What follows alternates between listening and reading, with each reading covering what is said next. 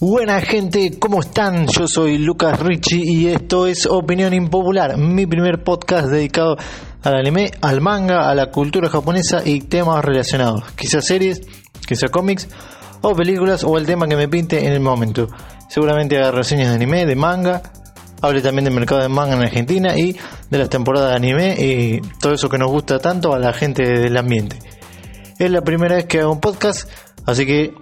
están por definirse los temas que voy a tocar, las dinámicas que voy a hacer, pero dependiendo de la convocatoria, de cómo vayan los resultados, los suscriptores que tenga, semana a semana eso se va a ir dando y voy a ir subiendo todo a mi canal de YouTube. Y también eh, voy a estar subiendo los podcasts a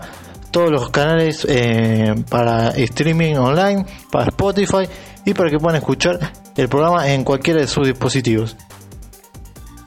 también en el canal de YouTube va a haber diferentes videos separados de podcast, así que estén atentos a todo el contenido y suscríbanse. Me gustaría diferenciarme de otros youtubers o de otros podcasts que tocan temas similares, así que voy a estar eh, hablando yo solo en este primer programa, pero a partir del programa que viene voy a tener invitados y voy a estar hablando con diferentes personas que saben mucho más de temas o series que yo, porque conozco bastante del ambiente, pero no soy experto. Como dice el título, el tema del episodio de hoy es Goto 1 Hanayoma este quinteseña al quintuplex o mejor conocido como Las Quintillizas. Las Quintillizas de la gente, la serie del momento que fueron en Japón, en Occidente y también en Argentina, curiosamente. Se está pidiendo muy fuerte esta licencia acá y en España también para que llegue el manga. Así que vamos a ver un poco de qué trata esta serie. Por lo menos en el microclima que me muevo yo de manga y anime la serie no tenía relevancia hasta después de su adaptación animada. Antes de verlo yo reconocía de vista las portadas, las imágenes porque realmente estaban por todos lados, pero cuando vi que era un harem así medio genérico no le presté atención.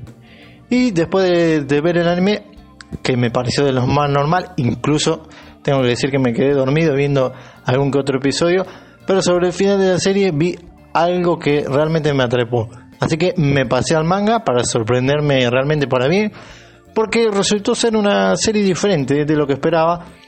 Eh, creo que con el anime esta serie explotó, pero antes tenía una fanbase de bastante grande. Me llamó la atención,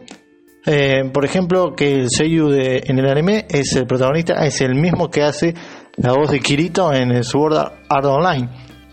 O sea que era un actor de voz grosso y pusieron plata en la adaptación, así que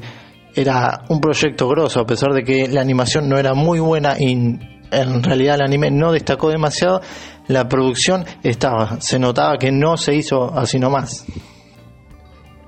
El manga es de Negi Haruba y empezó a publicarse en 2017 por la editorial Kodansha y ya se publicó en Estados Unidos por Kodansha USA. Tiene 10 tomos y yo leí aproximadamente hasta el capítulo 90, el último que salió hace poquito.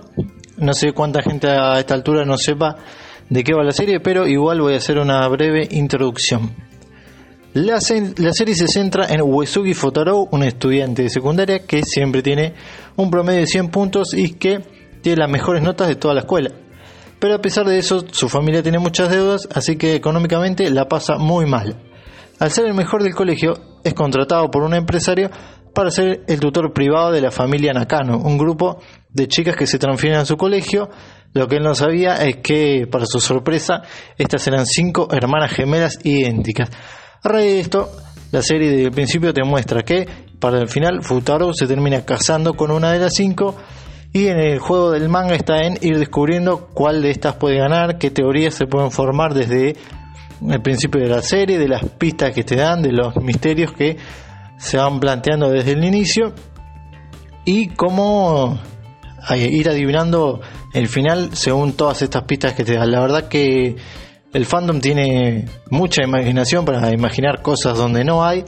que al menos a mí me parece que no es tan complicado porque el harem tampoco tiene mucho misterio, pero bueno, sigue siendo una serie interesante de ver. Las hermanas son cinco, nacieron al mismo tiempo, pero la primera es Ichika, la cual tiene el pelo más corto, un semblante más adulto, piensa que por ser la primera que nació, tiene que tomar el rol de la hermana mayor, así que actúa de una forma tranquila, adulta, serena todo el tiempo. Pero esta personalidad en realidad es una máscara para ocultar su verdadera identidad, que es más infantil, más insegura, y como su talento es actuar, generalmente usa esa falsa actuación para mentir o intentar lograr lo que ella quiere tratando de engañar a los demás a su alrededor que no se dan cuenta y ahí entra de nuevo el juego de que al ser quintillizas son muy parecidas y una se puede disfrazar de la otra y prácticamente nadie se da cuenta. Pero eh, esta actuación en realidad es porque no encuentra una forma de expresar de forma más sincera eh, lo que quiere decir por sus propias inseguridades. La segunda y mi favorita es Nino, la que tiene coletas de mariposa, que a pesar de tener una actitud agresiva en primer momento, es la más delicada de las cinco hermanas y la más emocional, la que tiene una forma más directa de encarar las cosas, a pesar de no ser la protagonista y dicen que podría serlo porque en realidad es la favorita del autor y por eso es la que dispara la trama todo el tiempo y a partir de cierto punto la historia empieza a girar todo alrededor de ella. En realidad no es eh, precisamente la protagonista, es una especie de tsundere que va cambiando constantemente entre pasividad y agresividad, pero es un personaje por lo menos más franco y es de los mejores construidos de la serie. La tercera, la de los auriculares y la más famosa de todas, o por lo menos la que tiene el fandom más grande, es Miku y es la única que tiene de una personalidad más apagada, más triste entre las hermanas. Tiene un semblante muy tímido, todo el tiempo parece muy, muy apagada, como, como triste el personaje, así que le cuesta mucho abrirse a los demás, expresar lo que siente, y para actuar tiene que juntar mucho valor todo el tiempo, al contrario que sus hermanas que son más abiertas, ella es la que tiene un ritmo mucho más lento, eh, y además tiene cierto complejo de inseguridad respecto a sus hermanas, y eso a veces la detiene de actuar a pesar de que las cinco son iguales y que exteriormente los factores las expresiones, la cara son iguales, ella se siente inferior a las demás. La cuarta es la que tiene una cinta en la cabeza como si fueran orejas de conejo, es Yotsuba y es la deportista, la extrovertida, la alegre que por momentos se hace pasar por inocente o distraída, pero es un personaje que en realidad oculta todo lo contrario a la imagen que da. Es un personaje con un aire de misterio que constantemente lee el ambiente a su alrededor y actúa en función a eso, así que hay que prestarle mucha atención. Porque a pesar de eso no toma partido de nada, ya que en general se ve envuelta en las peleas de las hermanas. Parece que no se entera de las cosas, pero sabe exactamente qué tiene que hacer y cuándo, y toma las cosas muy en serio, sobre todo si tiene que ver con alguien que le importa. También es uno de los pocos personajes que tienen un, un desarrollo un poco más tardío, pero mejor construido, mejor llevado, aunque sobre el final y sobre los últimos episodios también se dan ciertas contradicciones respecto a su pasado y las cosas que se van anteponiendo entre el presente y el pasado que el autor quizás no te las va explicando de la mejor manera. Finalmente, la última es Itsuki, la centro de las hermanas y la que según el ADN de los Haren tiene que ganar. Tiene el pelo rojo intenso, adornos en forma de estrella y es el personaje menos delineado de todos diría. Su único aspecto diferente es que le gusta mucho comer, tiene sus metas a futuro más o menos fijas, las plantea desde más o menos la mitad de la historia, pero en lo que respecta al argumento va cambiando constantemente su actitud en la trama, por eso es difícil de encuadrar. A veces es tsundere, a veces indiferente, a veces ni siquiera aparece en cuadro y es un personaje totalmente de relleno. Y la verdad que no destaca demasiado, lo único es que suele tomar la iniciativa antes que las hermanas, incluso las que ya se confesaron, de tomar una cercanía constante con Futaro a pesar de que tienen una relación constante de amor-odio que nunca termina de desenredarse ese tipo de enojo y de contradicción todo el tiempo y de peleas eh, y de choque constante entre personajes, lo que de alguna manera te da la pauta de que eh, sobre el final probablemente se revele cómo es que ella termina ganando, aunque algunos sostienen que no, que puede tener un final alternativo,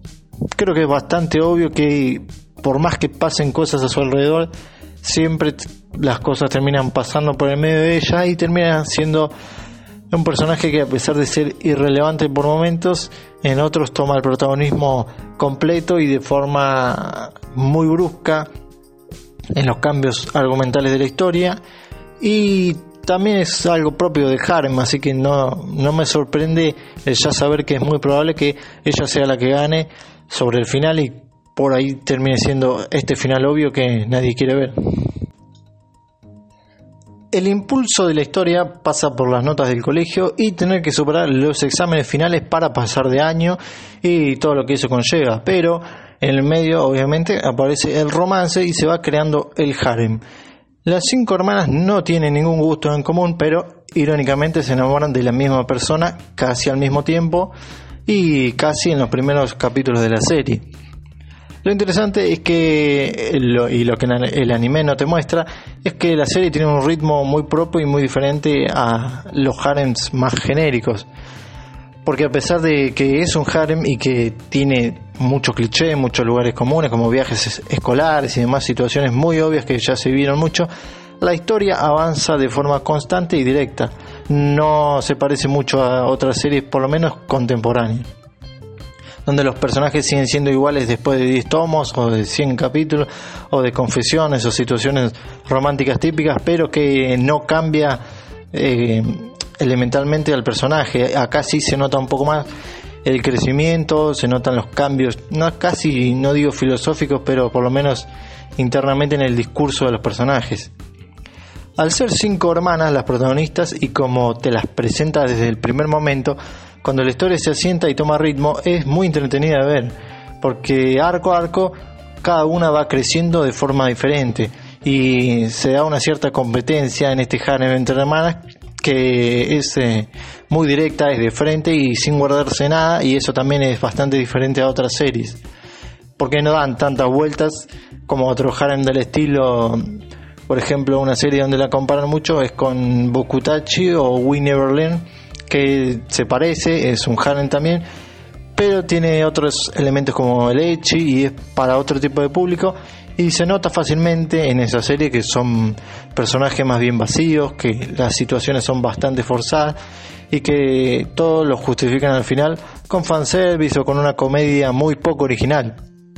o de última como Nisekoi donde las chicas compiten en el harem y se reconocen como rivales pero recién sobre el final de una forma muy gastada que ya no tiene gracia. Acá los rivales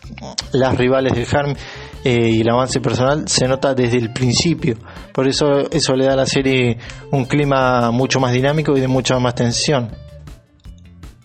entonces ahí va lo diferente en esta serie, porque desde el principio la premisa de las hermanas le da una dinámica distinta porque juega todo el tiempo con que son gemelas, con la relación familiar entre cada una de las hermanas, una con la otra, la postura de cada una para enfrentarse a la otra e ir por lo que quiere,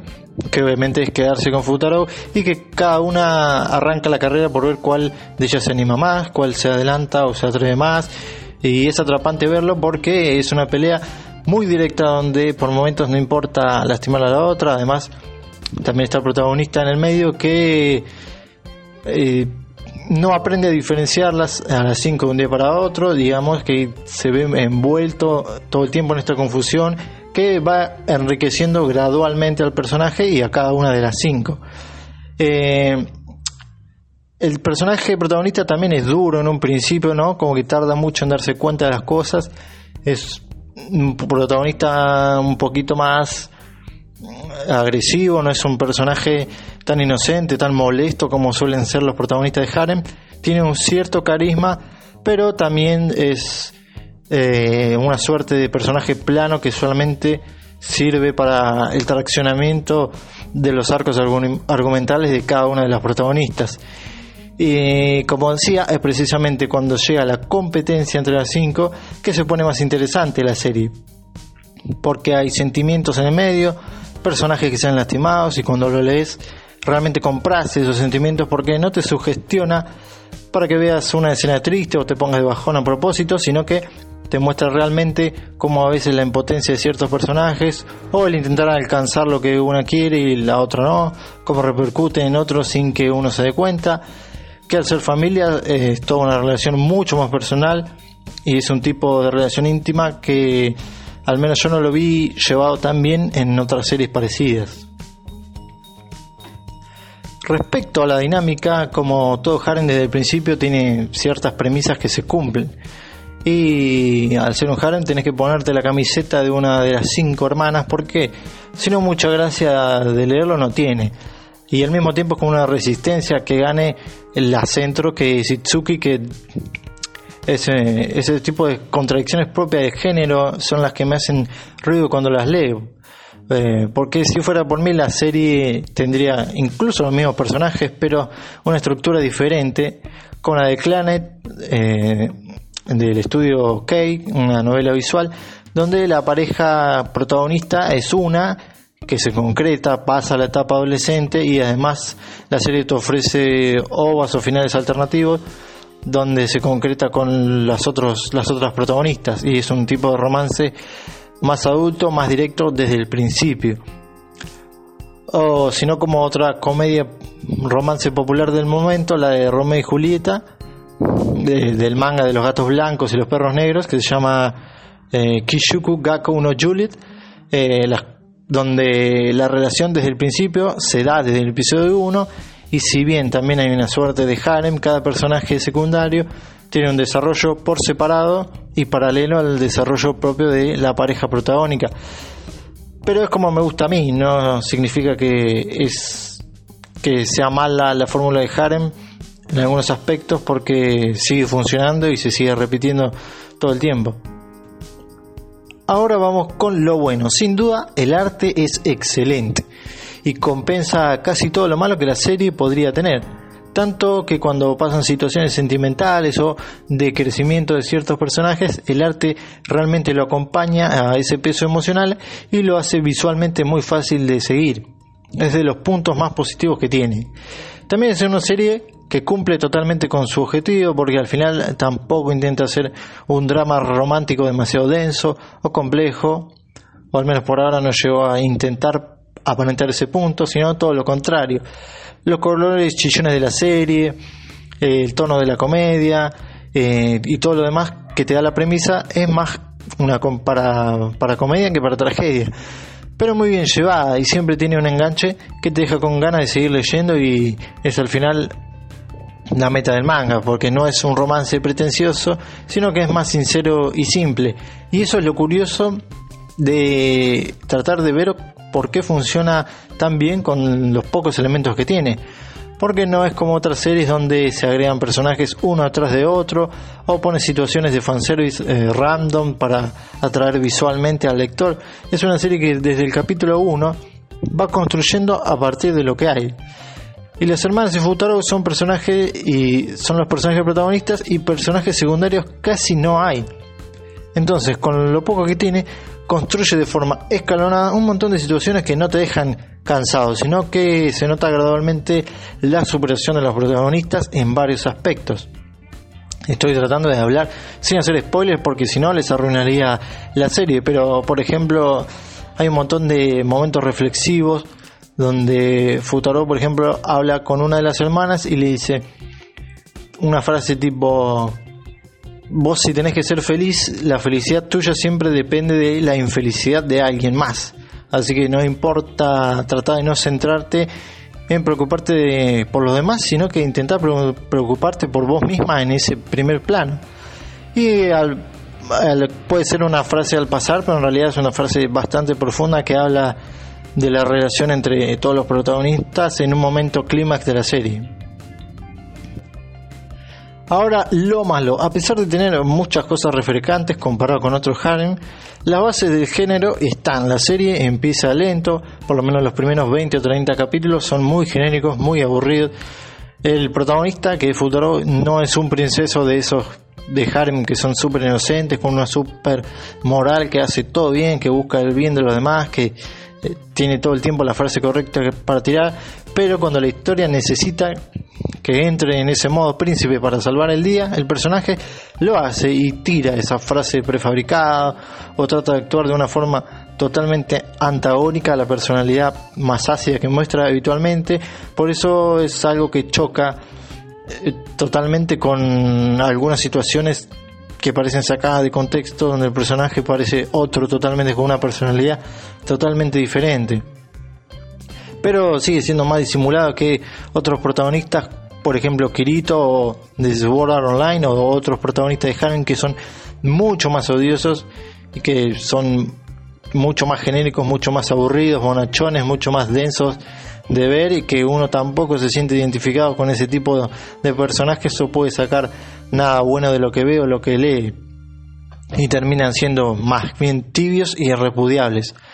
Otra es que recurre a elementos básicos todo el tiempo como viajes escolares, recuerdos borrosos en la infancia, para meter un poco de misterio y eso también te da la pauta de que al final puede que termine siendo igual que todos los harem, o sea, a pesar de que sea refrescante por el momento, quizá termine igual que otras series súper obvias como Nisekoi, o incluso peor, que en algún momento le agarre un bajón de calidad tremendo y la serie decaiga en la popularidad tan grande que tiene ahora. Por mi parte, me encantaría que rompa con esta regla de harem tan aburridas, tan rectas que todo el tiempo, como si fuese un dogma, se siguen, que es el arquetipo de los personajes, el misterio del pasado, el viaje y todas esas cosas que siempre vienen una tras de otra y las vas adivinando porque con el tiempo vas leyendo y se van repitiendo mucho. Y me gustaría que no se quede con la opción más obvia del autor. Pero no sé si, ello, si eso va a pasar porque al final es un harem, la fórmula siempre es la misma y quizá sea un filtro de la editorial que que lo publica, que directamente le dice al autor, hace las cosas así, porque si no tu serie no la publicamos y te la cancelamos. Así que es probable que incluso si el autor quiere idear un final diferente, lo obliguen a seguir la estructura más conservadora del harem. Habría que prestar atención también por qué este tipo de series son tan populares en Japón. Porque por más que de este lado uno pueda criticar los errores que tienen, que se ven a simple vista, que son genéricos, que tienen errores que se repiten en otras series que van trayendo, clichés que siempre son los mismos, las mismas situaciones que uno ve en series de hace 10, 15 o 20 años o incluso más. En Japón son muy populares y muy aceptadas. Y porque el anime y el manga allá en realidad, además de ser un entretenimiento, es una parte íntegra de la vida y un escape totalmente necesario para los japoneses porque tienen una vida tan estresante donde es totalmente normal que un tipo al lado tuyo se muera por exceso de trabajo. Entonces, este tipo de series son un escape totalmente real, totalmente necesario, totalmente natural para ellos ponerse en una situación totalmente inmersiva en estas series y no ver este tipo de errores, sino encariñarse con los personajes, eh, volverse fanáticos totalmente ciegos de este tipo de series. Así que es un poco raro verlo de, de, este lado, analizar las series porque desde allá no lo ven así, no lo ven así, por eso la serie tiene una fama tan masiva, por la necesidad tan grande de tener este tipo de escapes mucho más importante de lo que puede ser para una persona de este lado del charco que lo ve como un pasatiempo de un rato o algo para leer, para matar el tiempo quizá en una tarde, no como un escape tan profundo o como lo es, no sé, el cómic o el cine o como puede ser otra cosa para el occidente. Así que bueno, para ir cerrando, si me preguntan a mí si la serie es buena, para ser un harem, sí. Es una comedia romántica bastante más pensada, tiene cierto detalle, cierta sustancia, ¿no? Con más personalidad que otros harem contemporáneos que son más clichés, más aburridos. Pero eh, se nota que en las quintillizas se ejecuta como debería ser esos mismos clichés que hay incluso en otras series, para que ese cliché tenga el efecto que tiene que tener.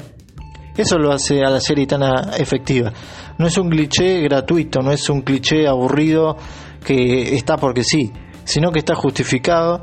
porque hay por lo menos cierto trasfondo atrás que de a poco te lo van mostrando. Ahora, si pudiera, yo le cambiaría varias cosas, pero como, comedia está muy buena, eh, es divertido, es entretenido, fácil de leer y como romance más bien se queda a medias. Ahora, ¿esta serie se tiene que licenciar en Argentina o en España? Y para mí no es totalmente necesario, pero sería un buen cambio. porque es una serie que podría darle el pie derecho para que se empiece a publicar comedias románticas en la Argentina, no necesariamente harem, porque tiene un buen arte, es muy pedida, realmente muy pedida y creo que por lo menos en primer momento vendería muy bien. Hay que ver sobre el final y cómo se va desarrollando la serie ah, y hasta dónde llega. Por lo menos ahora que está en el auge y con el segundo anime que va a tener un auge incluso más grande después de la primera temporada, eh, creo que va a explotar incluso más. Yo por lo menos hasta ahora lo que leí, los primeros 10 tomos los compraría. Eh, solo por el arte lo vale tenerlo en la biblioteca. Pero bueno, esa es solo una opinión. No estoy seguro cómo pegaría en realidad en la gente, en la masa de gente que no está tan metida en este mundo. Y la verdad que el mercado, aunque lo voy a desarrollar esto más en otro capítulo, está sobresaturado de shonen. Entonces, eh, cansa, la gente está saturada, yo estoy saturado, también hay gente que hay un público insatisfecho que necesita otro tipo de género y este tipo de series vendría muy bien. Y tarde o temprano van, van a caer, no sé si esta, pero Panini ya empezó a publicar comedias románticas, así que quizás más a futuro se animen un poquito más y empiecen a traer series un poquito más contemporáneas. Por lo menos eso me gustaría bastante. Y con eso terminamos el programa de hoy, así que gracias por escuchar, nos vemos en el próximo.